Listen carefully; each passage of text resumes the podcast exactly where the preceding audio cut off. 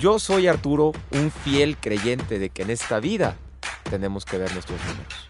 Y yo soy Víctor, quien a través de mi experiencia en finanzas te he escuchado y vengo a preguntar por ti. En México hace falta de manera urgente educación financiera y nosotros queremos ayudar. Y cotorrear. Bienvenidos a la Oveja Sin Lana. Las mayores fortunas en América han sido hechas con la tierra. John Rockefeller. Antes que nada, Vic, buenos días. ¿Y qué te parece esta frase relacionada al episodio que vamos a platicar el día de hoy, güey? Pues yo creo que John Rockefeller y en general él y su familia saben de qué hablan. Saben algo del sector inmobiliario, de empresas y negocios. Correcto. Exactamente. Entonces, eh, yo creo que sí. La verdad es que creo que nuestra generación está un poquito todavía, me, me incluyo, así como que, ay, las tierras, creo que hay otros instrumentos, etcétera. O sea, me incluyo, alguna vez lo platicamos tú y yo, pero... Sí, sí, pero creo que, digo, tú también eres igual que yo, asesor de seguros, güey. Siempre al momento de hablar del plan de vida, güey, o sea, por más que digan, no, es mejor rentar y generar mejor este rendimiento, estar diversificando, sí, pero todos aspiran con una casa. Es algo aspiracional que es justo lo que nos va a platicar el de nuestra invitada. Bienvenidos a la oveja sin lana. Y Vic, si nos puedes hacer el honor de presentarnos a Eli. Claro, miren, hoy, hoy tenemos, muchas gracias. Gracias por la invitación. A Elizabeth Madrid, les platico un poquito de ella. Ella tiene ocho años en el sector financiero, eh, tiene una carrera en dirección de ventas, eh, tres años lleva en el sector inmobiliario, tiene una especialidad en instrumentos financieros y actualmente es eh, directora de inversión en Capital Semilla de Grupo BEC. Gracias, ¿Qué Eli, tal? por venir. Muchísimas gracias por la invitación. La verdad es que para mí es un privilegio estar con ustedes el día de hoy y padrísimo de compartir toda esta información. Seguro nos va, nos va a sumar porque yo la verdad es que estoy en pañales. No, en y mire, este tema, ¿eh? que quiero dejar algo súper en claro. Cuando empezamos el podcast, hay un episodio que se llama Comprar versus Rentar con nuestro gran amigo Halim. No vamos a hablar hoy de si es mejor o comprar o rentar. Para eso escuchen el episodio pasado. Hoy Eli viene a platicarnos un poco de qué tipo de inversiones hay en el sector inmobiliario, porque casi siempre conocemos el compra-vende, ya más o menos escucha todo el tema de eh, fibras o pool de rentas, pero hay muchísimas maneras como nosotros podemos diversificar en el sector inmobiliario, ¿correcto? Es correcto. Y la verdad es que cada vez hay más oferta de, de este tipo de instrumentos y no hay tanto conocimiento. Entonces es importante compartir como los puntos claves para poder tomar mejores decisiones sobre tu dinero. Correcto, no, pues muchas gracias, Eli. Y vamos a este, este, este contenido o esta estructura de guion.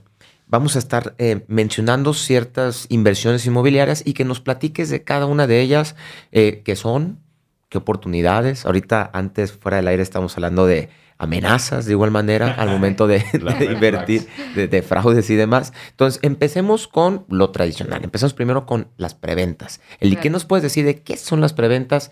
¿Qué considerar? ¿Cuándo es una buena oportunidad? Platícanos un poco. Claro, mira, hoy las preventas se han eh, vuelto algo bien eh, famoso porque antes sabíamos de una venta de compra casa y ya estaba construida la casa o el departamento, ibas, lo veías y, y todo padre, ¿no? Hoy en día la preventa es principalmente acercarte a un desarrollador que todavía no está construida la unidad o la torre y entonces, ¿cuál es la oportunidad? Una es que puedes invertir poco capital. ¿A qué me refiero? No tienes que comprar el 100% del valor del departamento, sino das un enganche, por ejemplo, un 30%. Esto quiere decir que no te descapitalizas y tienes prácticamente 24 meses para dar a la mejor otro 20%, a completas el 50% y cuando yo te entregue la unidad, entonces puedes tramitar un crédito hipotecario. ¿no? Ok. Entonces, está padrísimo porque tienes, pues, de cierta forma, la ventaja de no desembolsar una cantidad de dinero muy fuerte. Claro. Oye, Eli, este, y esto obviamente a un, a un mejor precio que si ya estuviera construido, ¿no? Por lo que he entendido en las preventas. Es correcto, le vas a ganar la plusvalía del desarrollador que te da naturalmente por las listas de precio que va a ir incrementando en estos 24 meses y también la plusvalía natural que te da la zona. Ya. Totalmente, porque obviamente el desarrollador lo que hace eso es genera capital para poder terminar de construir el proyecto. Es correcto. Ahora, eh, me ha tocado en muchísimas ocasiones que llega el cliente de, oye, me presentaron un render padrísimo, incluso de, en 3D y demás, y llega el departamento y, uy, esto no es lo que me, Me presentaron. lo que me presentaron. Eh, ¿Qué tipo de amenazas o cómo podemos nosotros eh, pues, protegernos hasta ante este tipo de situaciones? Claro, principalmente tienen que ver una con la experiencia del desarrollador. Totalmente. Ahorita te vas a encontrar muchas ofertas de preventa, pero tienes que evaluar qué ha hecho el desarrollador, qué ha entregado, qué ha escriturado, la reputación del desarrollador. ¿no? Ok. Es bien importante. Y también, pues, con esta historia de qué ha hecho, pues que sus desarrollos sean exitosos, no sean elefantes blancos en la ciudad. Me encanta ese ¿no? concepto Entonces, que, nos dijiste. porque la verdad te encuentras de, de repente eh, proyectos muy bonitos, pero están vacíos. Y entonces al final del día, esto también impacta que un proyecto sea exitoso o no. Claro. Si tú compraste una preventa porque tienes la idea o el objetivo de ponerlo a renta y luego resulta que no es exitoso porque todo está vacío, pues entonces ahí no fue una muy buena decisión de inversión. Cuando tú te acercas a- al, al desarrollador o al asesor, ¿tienes identificada alguna red flag? Es decir, si te dicen esto al momento que están presentando una preventa, hay que tener cuidado. ¿Tienes identificada alguna? Sí, por ejemplo, si no tienen mucha experiencia, ahí es como un foco rojo. Que ¿no? les platicas, oye, platica un poquito de desarrollos anteriores. Ah, mm, Es nuestro pues, primer eh, proyecto. Es nuestro primer proyecto, pero estamos todos emocionados, le estamos echando muchas ganas. Sí, o sea, Gracias. tampoco, gracias. No tanto gracias, o sea, también a veces se puede dar el voto de confianza, pero hay un mayor riesgo. O sea, hay Sí, que claro. entender que hay un mucho mayor riesgo con- en, en comparación con desarrolladores de 17, 20 años. Claro, es que mira, por ejemplo, como en todo, a lo mejor puede ser que una persona con mucho capital decida desarrollar una torre Claro. y no necesariamente él tiene todo el conocimiento. Sin embargo, tiene al equipo que sí tiene experiencia, que ya se ha Eso, ah, dedicado, ah, o sea, ah, aquí es un como tema interesante. hacer equipo, ¿no? ¿Quién está eh, ahora sí que dentro de tu equipo de trabajo? Si hiciste un buen estudio de mercado, ¿no? Entonces, pues esto va ligado al éxito de un proyecto. Totalmente. Sí, porque existen muchos empresarios que alguna vez tenían ahí un terreno en no sé dónde y dicen, Sí. ay, voy a construir unos depas. igual y igual y pega porque ya tengo el terreno, ¿no? Y se ponen a construir y, como tú dices, no se vuelve el elefante blanco en lejísimos y que no va a ser rentable para nadie. Y es que sabes que justo ayer estaba platicando con una persona que me decía, me voy a ser desarrollador. Y yo, órale, qué padre, o sea, felicidades. Sí, compré una casa, este, la voy a remodelar, le voy a poner unos pisos de más y ya con eso tuve, ya con eso aprendí. Y yo decía, Madre Santa, o sea, de veras. Bienvenido a Shark Tank. Exacto. Entonces, este, yo le decía, oye, pues está muy padre, pero ¿por qué no primero investigas, no? O sea, porque al final del Claro. día, pues es tu patrimonio, pero también el de las personas que van a confiar en ti. ¿no? Totalmente, Eli. Ahora pasemos al tema de compra-venta tradicional. ¿Qué nos puedes decir del comprar-vender? Pues mira, por ejemplo, compra-venta tal cual es una entrega inmediata. Ahí una de las, eh, digamos que primicias, es que vas a recibir flujo de una manera inmediata si es que la quieres poner a rentar, ¿no? O sea, Sí, no, porque ahí está, ya. Es correcto. Entonces, ahí, por ejemplo, lo único es que depende de cuánto tiempo tenga la propiedad, si le vas a meter mantenimiento, si este Remodelar. ya está como al tope de la plusvalía que pudo haber generado eh, por los años que lleva de construcción. Obviamente, el bien raíz es un instrumento que pocas veces pierde valor. ¿no? Casi siempre Tendría que pasar algo es correcto, entonces- ¿no? eh, va a ganar una plusvalía, ¿no? Pero a lo mejor ya no tan grande, ya no va a tener un gap Solo tan grande inflación. como una preventa. Sí, hay veces que crecen solo inflación y te lo venden como plusvalía y es como, a ver, ¿es, es inflación o es plusvalía? Es ¿no? correcto. Entonces ahí, por ejemplo, algo importante evaluar, pues es que la documentación esté en orden, ¿no? Ha habido casos que una casa te la venden hasta tres, cuatro veces, ¿no? Este, Claro. Y es todo un tema y de repente llega el dueño y que dice... Tres, cuatro hipotecas exacto. también y demás. Oye, aquí Eli, yo, yo aquí te quiero hacer una pregunta. Eh, hablo desde el, des- desde, desde el desconocimiento. ¿Dónde puedo yo, Arturo Viniegra, este, checar eh, cómo va la plusvalía en, en un inmueble que yo tengo visto o en algún sector de la, de la ciudad? Mira, por ejemplo, ¿qué cosas te dan una plusvalía natural? Por ejemplo, infraestructura que haga el gobierno, ¿no? Ok. Que ya pusieron una plaza, que ya pusieron una escuela, que ya hicieron más calles. Ok. Otra, ha- hay un índice bien curioso donde dice que si ponen una Starbucks dentro de tu zona, hay, genera una Órale. plusvalía. Ahorita no recuerdo el porcentaje, creo que es un 3 o un 6% de plusvalía, Wow. pero eh, por el estudio de mercado que ellos hacen, ¿no? Qué buen Entonces, dato, ¿no? es No un dato eso. interesante. No sabía eso. Ok, ok. Ok, eso está muy interesante. O sea, ¿cómo va el tema de urbanismo? ¿Correcto? Exacto. Ahora, también es importante evaluar. eh, De repente compras una casa, ¿no? Y al lado te ponen el bar. Hijo O la gasolinera, ¿no? Según yo también ese es un tema. Y entonces es como, chale, ¿y Sí. ahora? Claro. ¿No? Entonces son, son cosas importantes evaluar el uso de suelo, este, son índices importantes a considerar. Claro. También de igual manera toda la documentación. Algo que ha estado muy de moda es el tema de pool de rentas. ¿Vale? Platícanos un poco de qué es el pool de rentas para que pueda conocer la, la audiencia. Claro, ahora escuchas mucho de, de, de pool de rentas de, y, y no sabemos eh, de repente toda la información de a qué se refiere, ¿no? Pool de rentas principalmente tiene que ver con que, por ejemplo, nosotros tres nos juntamos, ¿no? Va.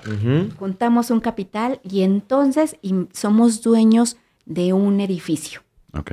y, en- y vamos a tener rentas en proporción de lo que se genere eh, En de todo todo, el el edificio. edificio. Exacto, no es que tú y nosotros tres compremos una unidad, no, compramos proyectos o una plaza comercial y entonces eso está interesante porque sí o sí vas a recibir tu renta. Se Claro. promedia, ¿no? Si un local, por ejemplo, no se renta, pero ocho sí, entonces, bueno, pues ahí estás. Diversificar. Se compensa, se Diversificar dentro de un mismo desarrollo. Exacto. ¿Correcto? Ahí, por ejemplo, los montos de inversión andan en promedio de un millón de pesos, donde no te descapitalizas tanto y puedes Claro. tener una muy buena renta. Es una muy buena opción de inversión sin soltar tanto capital. Pero, por ejemplo, Eli, eh, o sea, ahorita se me vino a la mente un, un edificio, ¿no? Como ponías el ejemplo, pero, o sea, pool de rentas tiene que ser eh, a fuerzas como temas comerciales o Ah, puedes- muy buen punto. O pueden ser bien casas.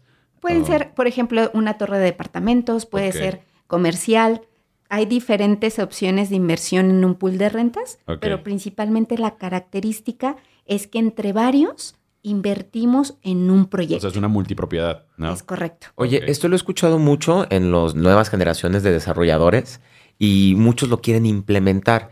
¿Alguna red flag que tengas identificado del desarrollador en caso de ya vi tu sonrisa? Entonces platícanos un sé, poco. sí. Siempre que hacemos Sí. ahí les va. Es Ahí que, va, bro. Mira, por ejemplo, un pool de rentas lo puedes hacer desde que ya está construida una torre de, de departamentos Claro. y entonces pues ya sabes que se va a rentar, ¿no? De cierta forma. Pero también hay pool de rentas en preventas. Y Oh, entonces te dicen, oye, vas a recibir un rendimiento del 24 este, mensual, ¿no? Y entonces Ay, güey. Del y la 24 re- mensual. Sí, haz de cuenta, ¿no? Entonces, por ponerte números así dramáticos, pero lo que están haciendo es sumarle la plusvalía que va a ganar la unidad Más la renta. más la renta. Ay, Dios mío. Y es como, o sea, claro que suena muy Comercialmente atractivo. es atractivo, ¿no? Muy, ¿no? Y entonces ya cuando le empiezas a quitar de no, a ver, espérate, esto es la plusvalía, ¿no? Esto es este inflación. lo que sí me da la renta. Entonces, en promedio te anda quedando un 8, 10 y eso es muy bueno. Claro. Entonces, si tú evalúas, hay un índice que se llama cap rate. Sí, el Es cap rate, es correcto. Y entonces es el índice del dinero que te va a quedar después de todos los gastos De que vas a tener. Totalmente. Entonces, si tú ves que un cap rate es del 5%, pues no es, no es una buena idea por la inflación que ahorita tenemos, Sí, ¿no? O sea, no, Un pagaré bancario, literal. sí. Exacto.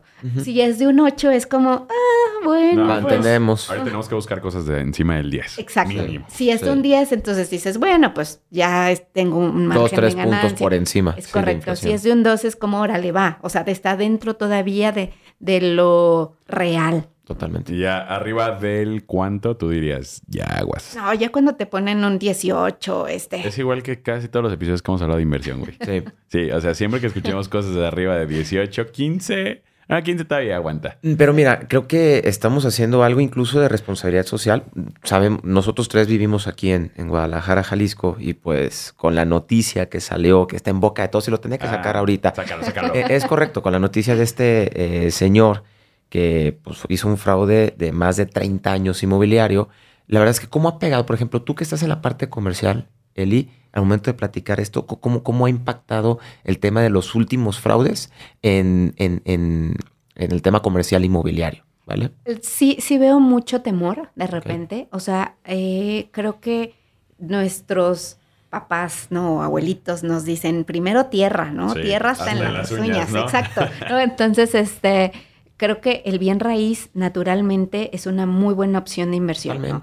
Sin embargo, cuando hablas de rendimientos muy altos, que en la realidad no hay manera de hacerlos, o sea, como desarrolladores vamos construyendo una utilidad conforme pasa el tiempo. Claro. Durante una etapa del proyecto no estás generando una utilidad. Sí, no, no. Entonces, cuando hablas de eso, de generar rendimientos del 2 mensual, de el 4, bueno, hasta el 1, este, de repente todavía dices, híjole, Ajá. ¿cómo lo haces? ¿No? Que esa es una de las cosas importantes o a evaluar en las inversiones en general, es Correcto. cómo estás generando el rendimiento.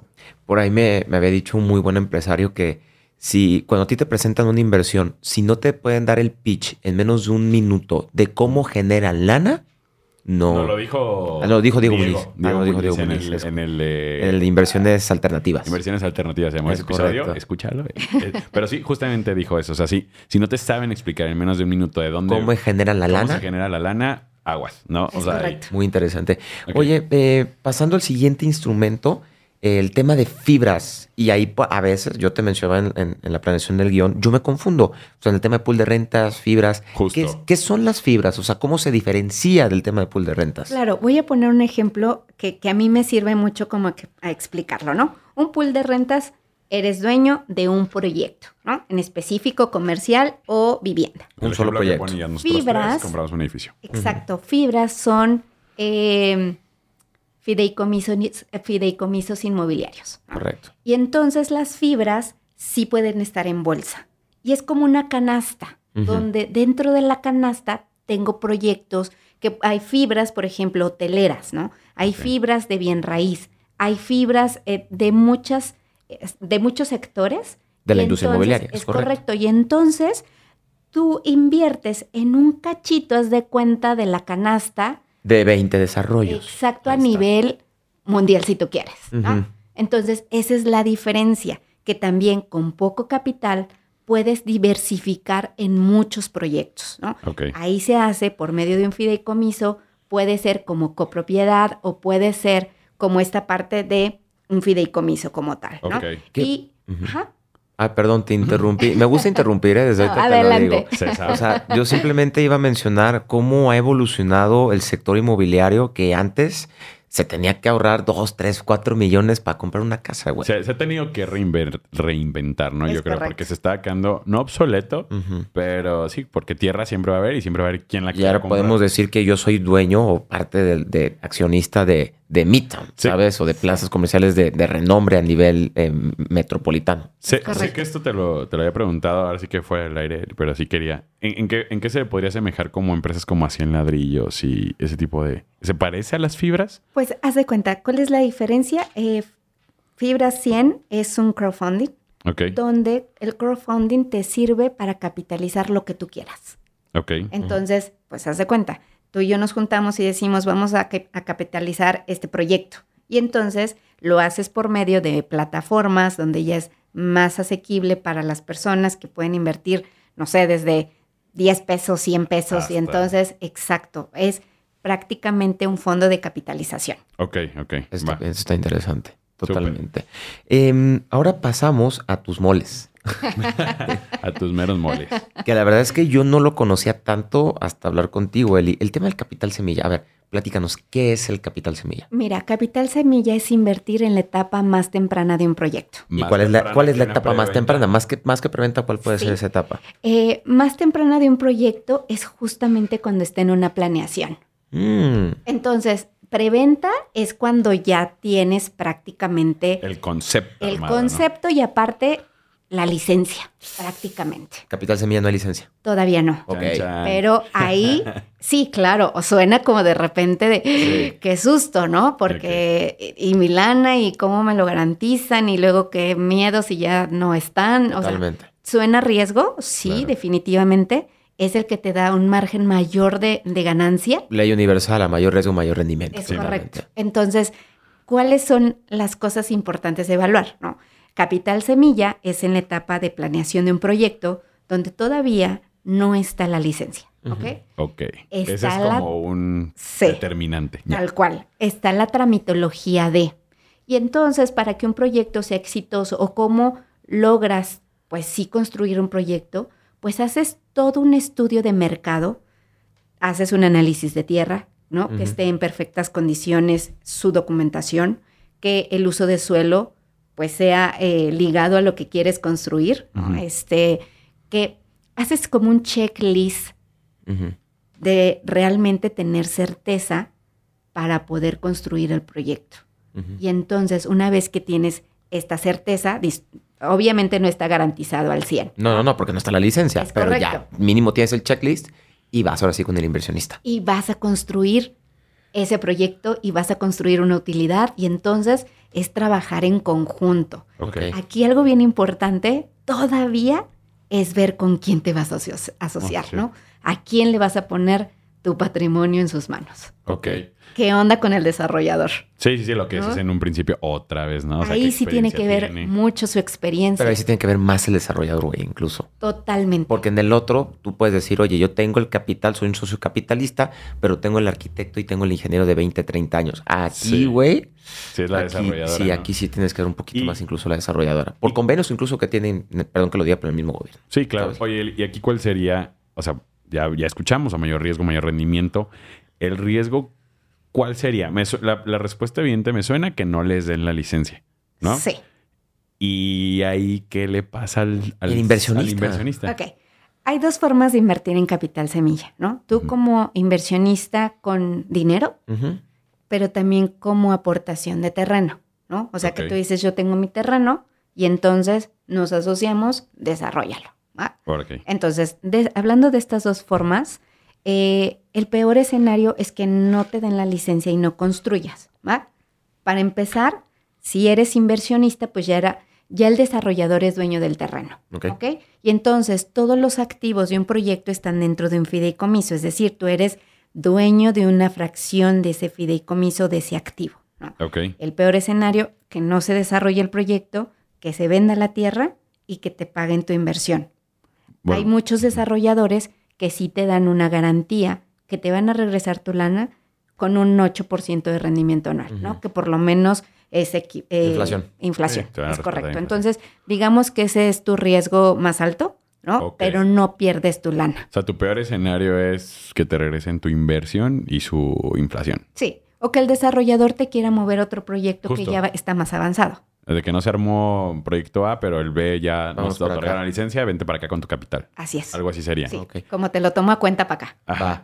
Eli, eh, digo, para sintetizar todo lo que hemos platicado, estos cuatro o cinco instrumentos en el sector inmobiliario, dinos tres puntos importantes al invertir dentro del sector inmobiliario. ¿Qué podrías decir ahí? Sí. El primero, como lo he repetido, el desarrollador.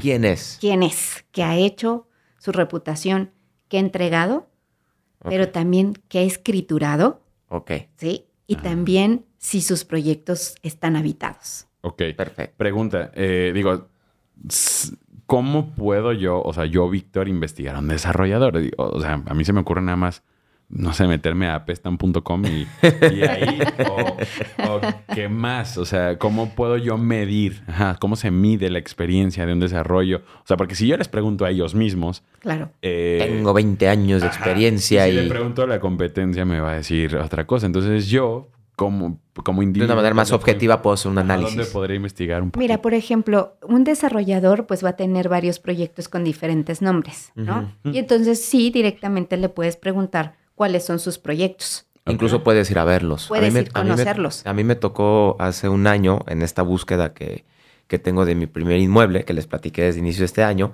Fui a ver un, un desarrollo que está ahí por Naciones Unidas. Este, ya los voy a quemar. este, es un desarrollador, lleva varios años, me consta, pero fui a ver uno de sus eh, proyectos, ya incluso implementados. No me encantó y no compré, ¿ok? Ok. honestamente. Sí, o ¿sabes? sea, ya fue como, eh, no. A pesar de que es un desarrollador de 30, 40 años en la ciudad, güey. ¿sabes? Bueno. A, a lo mejor no soy su, su tipo de perfil de cliente, Sí, ¿sabes? sí, sí, claro. Entonces, pues tal cual eso. Entonces, primero, desarrollador. Segundo, Segundo, pues, eh, ¿qué tan exitosos son los proyectos? O sea, esto, esto que, que platicamos de su experiencia, ¿qué tan exitosos son? Si están habitados, si no están habitados, eh, los proyectos que van a hacer en la zona que van a desarrollar, pues, ¿qué tanta plusvalía sí le Y ves? deja eso, ¿no? incluso qué impacto, porque hay proyectos, si tú bien sabes, que generan un impacto en la zona, que después de ese proyecto habitacional o comercial se fue para arriba, cabrón. Claro. Sí, el otro día estaba, eh, digo, para los que no saben, aquí de Guadalajara, eh, capital norte, güey. Ajá. Eh, pues este Sistán, así lo que, les repito, los que no son de aquí, pues antes era como una zona y media, Ajá. media olvidada de, de, la los que ciudad. vivimos en la zona metropolitana. Y no manches, ahorita está capital norte y ya están poniendo de que hospitales, güey, escuelas, así cañón, güey. Yo dije que mira, ¿quién Lo iba a que hace un que- desarrollador. Ajá, ¿quién iba a pensar que la ciudad iba a cargar plusvalía para este lado, no? Totalmente, totalmente. Y el tercer punto, Eli, ¿qué Garantía legal. La garantía legal. ¿Qué onda con los contratos? ¿Cómo te ¿Qué garantiza? tienes? Es Elisa? correcto. Entonces, esta certeza legal de qué pasa en el peor escenario, ¿no? Este, Worst case scenario. es- Sí, Es claro. correcto. Entonces, pues eh, son de las cosas importantes evaluar. Perfecto. Eso porque un, un desarrollador puede tener un contrato conmigo, ¿no? Y eso puede estar bien, pero tam- también vale la pena investigar qué contratos tiene la desarrolladora con gobierno o licencias y así, ¿no? También. Es correcto. Sí, porque Totalmente. entre él y yo, pues podemos estar a toda madre, güey. Pero qué onda con la pero licencia. qué onda- ¿Cómo Sí. estás más allá de mí, no? Como inversionista. Sí, ya cuando estás hablando de inversión en capital semilla, que son montos un poquito más grandes, Claro. pues sí hay información que te puede proporcionar el desarrollador de cómo va este, bueno, desde acta constitutiva del proyecto, este track record de lo que ha pagado sus inversionistas, o sea, esta información que sí es eh, fidedigna y es confiable, entonces sí puede estar a tu alcance cuando estabas, estás hablando de una negociación pues seria, ¿no? Ok. Totalmente. Pregunta objetiva antes de que se me vaya la onda. Eh, ¿Cuál es el mínimo de inversión en un capital semilla? Mira, actualmente van desde 500 mil, Desde. va. es correcto, Y- en, en un instrumento, o ya más específico en un, pro- en un desarrollo puede ser desde un millón. Ya. Ok, perfecto. Bueno, Eli, pues ahora si gustas, vamos a pasar a la sección del preguntadero.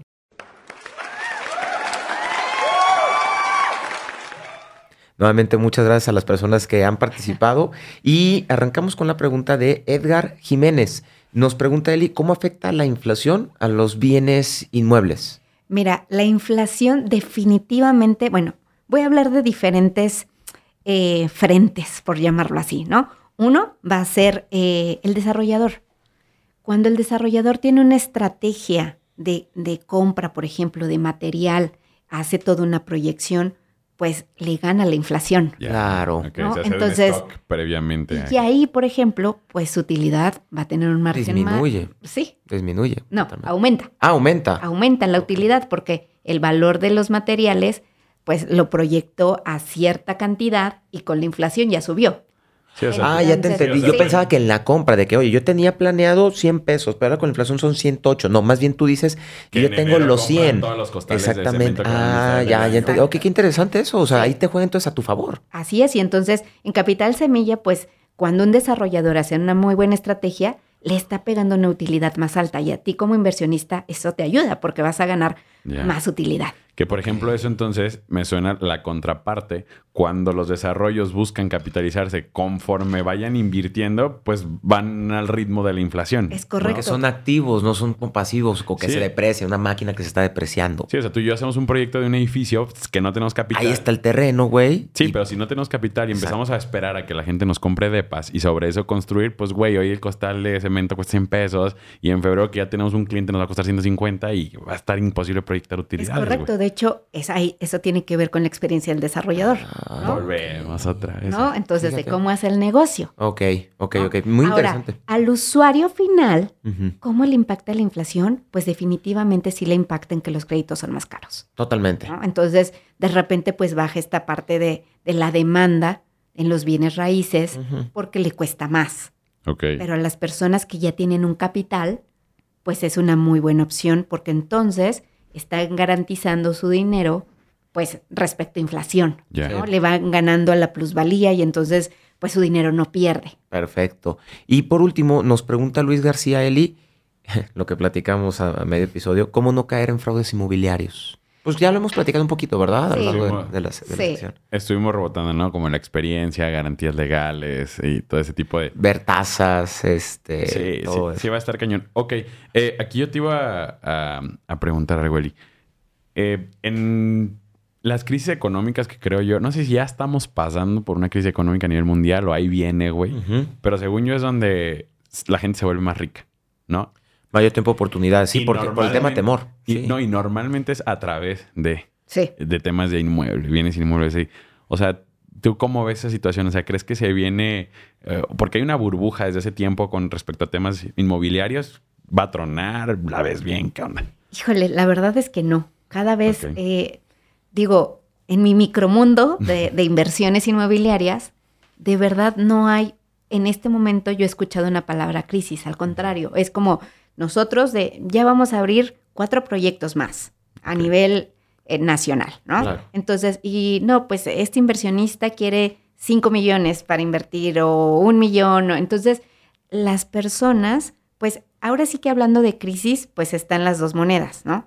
Alguien se Quien, va a hacer más rico se tiene liquidez, pues tiene Porque hay una mayor la oferta. oportunidad. Sí, hay una mayor oferta, es correcto. Disminuyen precios y hay atacas. Sí, poca demanda, mucha oferta, entonces precios baratos. Y quien tiene la lana, aprovecha. Es ¿no? correcto. Ahora, algo bien importante respecto a bienes raíces, es un muy buen instrumento de inversión. O sea, los bienes raíces sí es una industria que genera gente millonaria. Sí. ¿no? ¿Cuál es- ¿Por qué unas personas sí se hacen millonarias y otras no? Pues una es saber en dónde invertir, en qué tiempo, ¿no? Pero la otra es que si tú no tienes liquidez, la inversión de bienes y raíces no te va a dar liquidez. Ok, Tiene que ser un dinero que por lo menos no lo vas a poder mover en tres años. ¿no? Ok, Por sí. hablando el tiempo. Entonces, si tú dices, tengo dos millones, pero lo necesito en un año, no es tu buena O sea, opción. se necesita paciencia y, y- Es correcto. y estómago, ¿no? En el tema de bienes inmuebles. Totalmente. No liquidez, pensar como no, No liquidez. Oye, Eli, pues la verdad es que te agradecemos mucho que hayas aceptado la invitación. Nos ha quedado muy claro que no solamente existe lo tradicional, hay mucho por hacer, hay muchas oportunidades dentro del sector inmobiliario y lo más importante desde mi punto de vista, muchas gracias porque nos dejas con una mayor información, mayor conocimiento para esta toma de decisiones y que no nos hagan harakiri, que no nos hagan fraude, ¿sabes? Correcto. Exactamente. ¿Dónde, aquí algo importante, eh, Eli, dónde te podemos encontrar? ¿Qué onda contigo? Pues eh, yo estoy en Grupo BEC. Grupo Ujú. BEC es una empresa jalisciense, tiene Ok. 17 años de experiencia y actualmente tenemos presencia a nivel nacional como Tijuana, Monterrey, Cancún, Tulum, León y pues obviamente aquí en Wow. Guadalajara. Me encuentran en mis redes sociales, Ok. Eli Madrid. eh, Eli y en- Madrid. En, en la página eh, Grupo BEC o BEC Capital, ahí están los desarrollos que hemos hecho, los montos de inversión, nos pueden mandar sus datos y con muchísimo gusto le- les ayudamos. Les De- pueden asesorar, perfecto. Es correcto. VEC se escribe V-E-Q. Es correcto. ¿cierto? Perfecto. Y recuerda que este no es un podcast para que seas millonario. Simplemente no queremos que seas la oveja sin lana. ¡Vámonos!